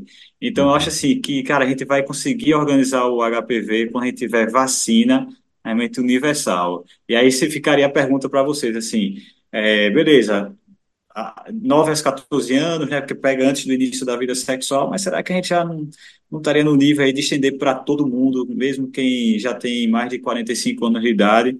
né? A gente sabe que vai diminuir a questão assim, porque vai ter mais contato, né, com, com o vírus, quanto, quanto maior o tempo, então maior chance de aqueles subtipos lá você já ter é, tido contato, mas será que não seria realmente o caso de a gente estender para todo mundo? Porque realmente eu acredito que HPV e no futuro, se Deus quiser, herpes, a gente só resolve com vacinação, porque é extremamente contagioso e os métodos de barreira que a gente tem hoje não, não vão conseguir. É, assim, a, a- sobre a vacina, né? Ela, cada, cada ano que passa, eles estendem mais um pouquinho, estendem mais um pouquinho, estendem mais um pouquinho. Então, acho que é um caminho, assim, sabe? É, hoje já se sabe que até 45 anos tem benefício. Antigamente achavam que era só quando tomavam antes de vida sexual, depois acharam que era até 26, depois acharam que era até 45. Então, acho que a tendência dos estudos é mostrar benefícios para além, né? Posso falar assim sobre estudos da parte anal. É, a gente sabe que a vacina ela aumenta o potencial do paciente em sair de lesões de alto grau para baixo grau é, independente da, de idade, exposição sexual e tal. Então, assim, eu imagino que isso vale para tudo, né, esse dado. É, e aí eu vi que perguntou aqui também, né, sobre se existe algum dado que mostre que a vacina reduz a incidência de câncer de colo de ânus, e a resposta é sim, reduz e muito, assim, a, a redução ela vai para mais de 80%, e com a nona valente no colo de útero, a, a redução aumentou ainda mais, assim, de maneira mais considerável, né? É, o câncer de pênis também, então eu também acho que a vacina é o caminho. Agora, eu acho que é muito, existe muita dificuldade da, da vacina ser tomada, assim, a, a, as pessoas, elas, além de, assim, é uma vacina que você toma mais velho, então, você geralmente faz a, a vacina nas crianças, né, e quando você fica adolescente, você- os pais dão aquela relaxada, no geral, e adolescente não vai sozinho, né, 9 a 14 anos não vai sozinho. E além disso, fica aquela coisa assim do tipo, é, nossa, não, usa camisinha. Para que que eu vou vacinar meu filho contra uma IST? Então, esse peso de ser uma infecção sexualmente transmissível eu, eu sinto que pesa, assim, eu, te, eu tendo poucos adolescentes lá no consultório, geralmente por outros motivos que não de sexualidade, vão com os pais por outros motivos, e eu sempre comento assim, e toma vacina da HPV? Aí, mãe ou pai, não, doutora, não, também mais essa vacina não, tem que usar camisinha. É isso que eu ouço, assim, e foi isso que eu ouvi dos meus pais, por exemplo. Entendeu? É, e aí, assim, eu acho que é uma questão cultural que precisa ser precisa de, de ser combatida assim num nível mais amplo, né? Sei lá, será que faz sentido vacinar com zero, com alguns meses? Não é isso, eu não sei. É, Talvez já vacinar logo de logo na infância mesmo acabou, né? Não sei se é assim, se seria possível. Com relação a isso que você está falando, Clara, o que eu vejo muito por parte das mães de meninas é que elas acham que a vacinação para o HPV vai estimular uma vida sexual mais precoce. Então, quando elas me falam isso, eu pergunto, eu jogo a pergunta, eu falei assim, e hepatite B? Né? Ou seja, a vacina da hepatite B ninguém comenta, né? Ou seja, falei, ué, mas como assim? O HPV sim e hepatite B não, né? Então, eu acho que falta muita informação e eu acho que é uma questão cultural mesmo no Brasil. A gente sabe que a Austrália quase zerou câncer de colo uterino, né? E eles usam a nona valente há muito mais tempo do que nós aqui no Brasil. Mas eu acho que é, é informação, informação e cultural. A gente vê que até alguns profissionais, até ginecologistas, acabam não indicando na pessoa de 23, 24, 26, 28, que por vezes possa não ter tido vida sexual ativa ou até com vida sexual ativa, né? Eu acho que a vacina é sempre muito bem-vinda. Eu vi, posso, posso falar só um negocinho aqui que me, me, me inclui aqui na pergunta? Peraí, deixa eu puxar aqui a pergunta que falou com relação a. Ó, acho que foi o Felipe que colocou aqui. É, o grau de idade, a temperatura de é, com relação é, às recomendações das sociedades e grau de dificuldade de engajamento dos pacientes com relação a rastreio, né? Aí eu acho que a gente está falando de rastreio de câncer de mama e câncer de próstata. Era, eu acho que era essa a pergunta, né? É, o que a gente tem, fora todas essas questões que eu coloquei, que o Charles também colocou, da questão de, é, da falta do acolhimento, do atendimento, da informação, de julgar, do preconceito, né? Isso tudo afasta muito essa população a, a procurar os serviços, principalmente quando a gente fala de SUS, né? É, uma coisa muito interessante é que os, os homens trans, eles chamam as, as mamas de intrusos. Então, é muito difícil a gente fazer, por exemplo, estimular que um homem trans faça um autoexame. Tá, tudo bem, você não quer fazer tua mamografia, não quer, não quer fazer tua, tua rotina no ginecologista, faça o autoexame. E é uma, a coisa mais absurda do mundo eu pedir que, que um homem trans faça o autoexame, porque ele quer retirar, ele quer remover os intrusos dali. Tanto que eles usam um binder, né? Eles fazem binder, o binder é tipo um top, né? Bem apertado, né? Que eles jogam as mamas lá para trás e comprimem as mamas é, de forma bem, bem firme, né? Eles usam isso por horas, horas e horas e acabam fazendo alterações respiratórias, musculoesqueléticas, de pele, infecção, ou seja, vem, eu, eu, eu recebo pacientes, às vezes, com alterações é, de pele absurda por usos de binder por longos períodos, e claro que às vezes os materiais não estão adequados, né? Não necessariamente um top, ou seja, que possa ser uma coisa adequada, mas eles usam qualquer tipo de material, e isso acaba até é, os machucando, né? Fazendo, fazendo lesões mesmo. E eu recentemente eu recebi, eu, eu sou revisora de uma revista aqui da, da, da, Mastology, e eu recebi, caiu na minha mão essa revisão, as novas recomendações da Sociedade Brasileira de Mastologia, Radiologia e Ginecologia com relação ao rastreio do câncer de mama. Cara, quando chegou essa revisão para mim, eu fui assim voando, né? Eu falei, uou, vamos ver o que, que eles vão falar da população trans dessa vez. Não veio nada. Não veio uma frase sequer da população trans, da população negra. É, de pacientes mais jovens, ou seja, a gente, e a gente tem no Brasil, o Brasil é uma casuística de população mais jovem no mundo com relação ao câncer de mama. Quando a gente fala mais jovem, abaixo dos 50 anos, né? E a gente tem um SUS pedindo rastreio a partir dos 50. Então, assim, isso me revoltou de uma maneira, gente, que vocês não têm noção. Aonde eu vou, eu falo, comendo, reclamo, né? Então tá todo mundo assim, calma, Júlia, a gente vai fazer, calma, Júlia, a gente vai fazer. Mas é uma coisa que tem, já tinha que ter sido feita, né? Então, eu acho que a gente já está atrasado na forma desse rastreio, né? Não sei como que será aí para próstata, mas é uma coisa que realmente eu estou batalhando, porque tem que ser dita e dita e dita e dita até realmente isso ficar. É, medular, digamos assim, ou seja, até as pessoas entenderem que isso faz parte de uma população normal é, de rastreio, né?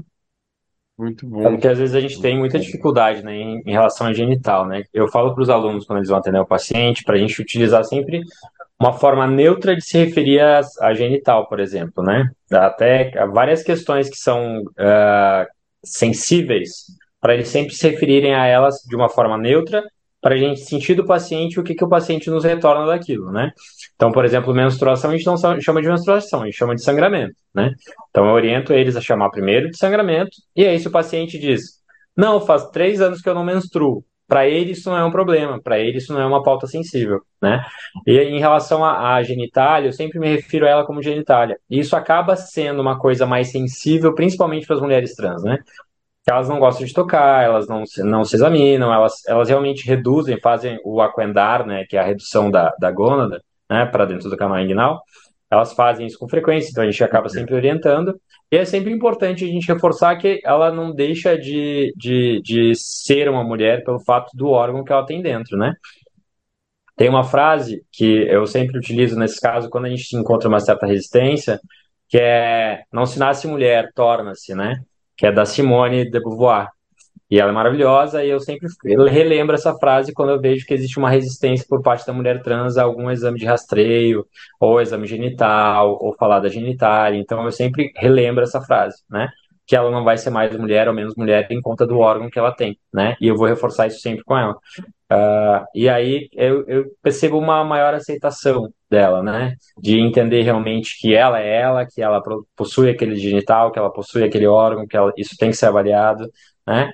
E a gente fala sempre da casuística, né? Que uh, existe um trabalho que é é, é, um, é um, um trabalho que é questionável, né, em relação à, à expectativa de vida da população trans, né, que a gente não encontra o reforço desse trabalho a gente revisa a literatura sobre isso e a gente não encontra o reforço na literatura sobre isso, que seria a casuística dos 35 anos, né? É um trabalho que a gente sempre repercute, mas quando a gente, a gente vai atrás da fonte, a gente não encontra uma fonte sólida. Mas a gente tem que levantar isso de que a, a, expectativa de vida da população, a princípio, seria de 35 anos, né? Então, a gente, eu, eu relembro a, a população trans que quando chega na cidade de um rastreio prostático, eu tenho algumas mulheres trans que eu acompanho no consultório, ou no ambulatório, eu relembro, olha, já é uma vitoriosa por ter chegado até aqui, que incrível, eu quero te fazer durar até o 100, eu quero te ajudar a durar até o 100, né? Então a gente relembrar isso de, ó, eu quero cuidar de ti, eu tô aqui para cuidar de ti, de todos os teus órgãos, das tuas mamas, da tua genital, do teu coração, né? E aí a gente fala da próstata também, e elas parecem que quando a gente faz todo esse acolhimento, né, expõe para ela que ela é mulher apesar de tudo, ela aceita de uma maneira mais tranquila, né? O rastreio da mama ela adora, né? O rastreio da mama quase é uma afirmação de, olha, a gente tem que fazer mamografia. disse, Adorei, né? E eu, como ginecologista, às vezes o meu carimbo sai como, como, como médico, né? Às vezes sai como ginecologista, né? Eu não gosto de carimbar de homem trans como ginecologista, mas ela, eu já tive uma paciente que eu carimbei como ginecologista, uma mulher trans. Ela disse, ai, chegou o meu momento, eu tô consultando com o ginecologista. Eu falei, olha só, né? Como se precisasse disso, mas tá consultando com o ginecologista. Muito lindo isso, muito lindo. É só uma coisa, Charles, é, esse dado já tem um dado claro de onde ele veio. Na verdade, essa, essa afirmação ela não é correta de 35 anos.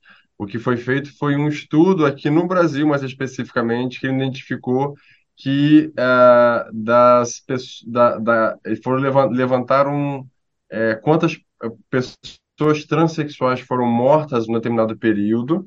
Então, sei lá, foram encontradas 100 pessoas, 100 pessoas transexuais e das 100 pessoas, a, a idade média delas era de 35 anos. Então, não é uma não, a gente não equivale essa informação à expectativa de vida.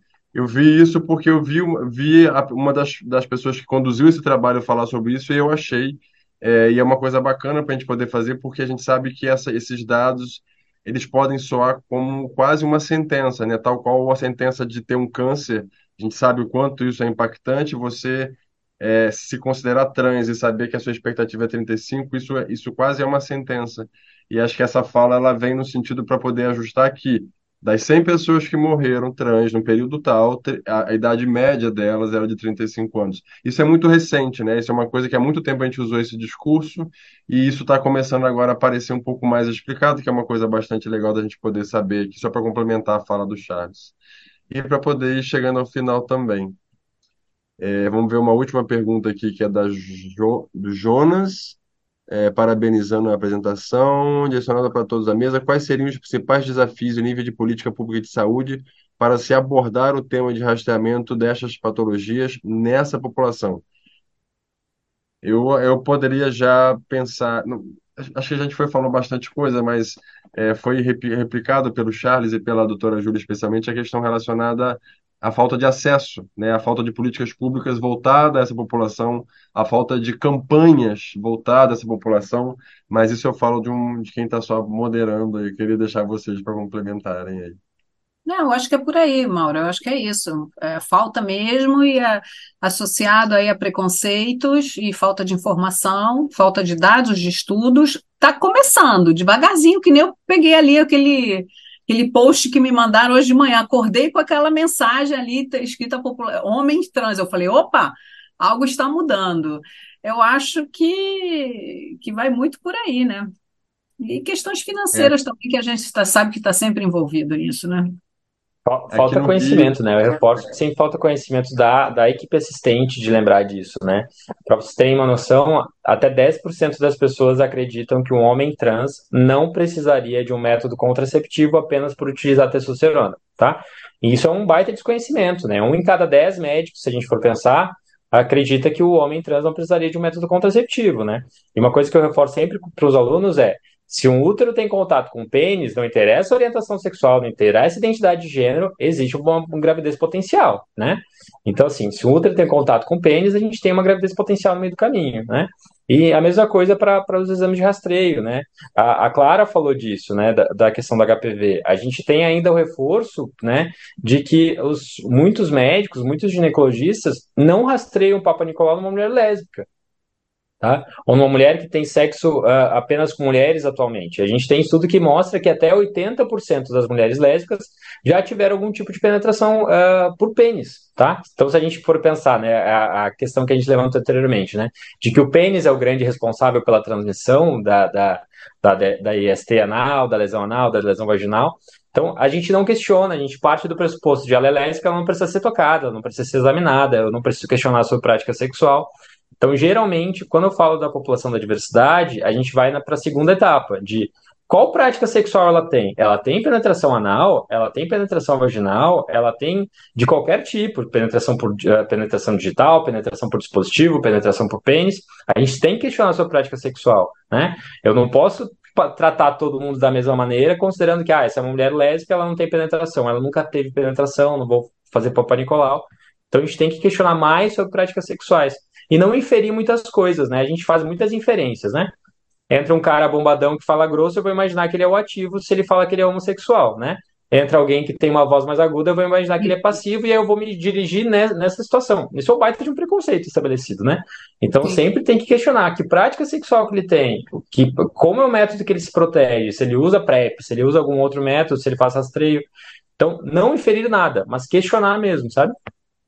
É, consider, é. é considerado, você entra um, um, paciente no teu ambulatório, você é uma mulher, então você considera normal ela ser uma mulher cis, heterossexual, é, ou seja, isso é considerado normal, ou seja, não, é, a gente está é, é ali, nós somos profissionais da saúde, chegou um paciente independente, né, de qualquer coisa, nós temos que perguntar, exatamente, essa coisa da normalidade é, que realmente incomoda muito preconceito. É, eu aprendi. Ah, só comple... Desculpa, pode falar. Pode falar. falar só complementando a parte anal, né? Assim, acho que fugindo um pouco da. Talvez a pergunta tenha sido mais da população trans, falando da parte anal, acho que é exatamente sobre conversar sobre a prática sexual do paciente de um jeito assim, livre para receber o que ele for falar, né? É, para não receber um, um, talvez uma informação falsa pelo medo. Então, é conversar realmente, é perguntar. Então, assim, eu, assim, eu, penso, eu vejo isso até na, na maioria dos consultórios proctológicos, que a gente já está falando do especialista do ânus, né? Não estou nem falando da atenção básica. É, as pessoas não perguntam se a pessoa tem relação anal. Então, assim, tem que ser perguntado para poder pensar se rastreia para essa população, né? É, e tirar um pouco o medo de fazer o exame, assim, que eu sinto que às vezes, mesmo que um colega queira fazer, esteja estudando, tenha já a prática de perguntar, às vezes ficou naquela insegurança por não ter tanto, tanta proximidade ali de examinar a região, por ser uma área assim, né? Super tabu de ser olhada, de ser falada. Então, eu acho que é tratar como uma área como outra qualquer, assim, né? Que vai ter os seus rastreios, os seus cuidados, enfim. Acho que é isso, minha gente. A gente está fechando um tempo bom de discussão. Acho que deu a impressão que a gente ficaria mais um tempinho aqui, mas eu acho que a gente tem essas proposições de conseguir ser um pouco mais conciso para que todo mundo consiga participar do início ao fim. É, isso talvez deixe aí um ar que a gente pode fazer mais vezes esses encontros voltados à diversidade de gênero. Acho que é uma ideia, é uma proposta. Então, queria agradecer mais uma vez em nome da BENS, em nome da, da, da- do Departamento LGBTQIA+, ao qual sou coordenador, doutora Clara, doutora Júlia e o doutor Charles, eh, pela participação. Eh, foi muito bom, acho que eu não, não sei nem, era, era, a gente precisava disso, assim, sabe, desse espaço para poder discutir isso, de possibilidades e identificar algo que parece que ainda está muito distante da gente ter o que de concreto temos a fazer, o que nos, na verdade, dá mais intenção de vamos trabalhar mais, fazer mais eventos, sensibilizar mais. E só para poder fechar uma experiência que eu tive, é, a gente tá, há- tem um tempinho já, foi em 2011, isso, a gente fez um trabalho na Clínica da Família aqui no Rio de Janeiro, é, e a gente tra- foi trabalhar com um grupo de é, um, um projeto de programa de educação pelo trabalho com os acadêmicos da UERJ, da Universidade Estadual do Rio de Janeiro, é, que era para poder falar, trabalhar na perspectiva de gênero e sexualidade. A gente chegou muito empolgado, achando que a gente ia ter demandas de tudo para poder tratar como técnico, né, profissional, e a gente viu que esses, é, não chegava até a gente porque os agentes de saúde, as pessoas, o segurança, o gerente, a técnica de enfermagem, eles não sabiam do que era aquilo. Então a gente teve que dar dois passos para trás e ficamos seis meses fazendo sensibilizações a toda a equipe de saúde para entender sobre esses processos, para entender quem é a nossa população, para entender sobre é, é, é, nome social, pronomes, que a gente não está ali para questionar se a pessoa não é o nosso papel de questionar. E às vezes a gente precisa falar, parece até absurdo, né? Mas às vezes, às vezes a gente só precisa falar para a pessoa, olha, você não está no papel de questionar, só pergunta, tá? Se a ideia só é mais técnica, né, receber alguém fazer perguntas, não questiona, só pergunta como gostaria de ser tratado ou tratada, né? Gostaria de ser chamado, né, ou chamada, né? É, E isso por si só já trouxe uma mudança muito grande e a partir daí o trabalho andou. Então, só para afirmar essa última pergunta, que de fato o acesso ainda é um grande problema, porque as pesquisas para poder acontecer, as pessoas precisam acessar o servi- o serviço de saúde e as pessoas não acessam, né? Então, acho que a gente, nosso trabalho está fazendo, está aqui hoje falando sobre isso, trabalho voluntário da Ana na Clínica da Família para fazer a endoscopia, acho que o caminho vai, vai sendo esse aí, porque a gente precisa é, tornar algo mais uniforme como profissionais de saúde que cuidam de pessoas, mas claro, entendendo que tem estresse de minoria, tem demandas específicas e eu preciso ter essa qualificação dentro do recorte de diversidade, diversidade sexual e de gênero. Mais uma vez, muito obrigado, um beijo para vocês, uma boa noite. Felipe, Obrigada, obrigado por pessoal. Obrigada, Obrigado, gente. pessoal. Parabéns pelo evento. Beijo. Obrigada. Parabéns a todos. Tchau, tchau. Boa noite.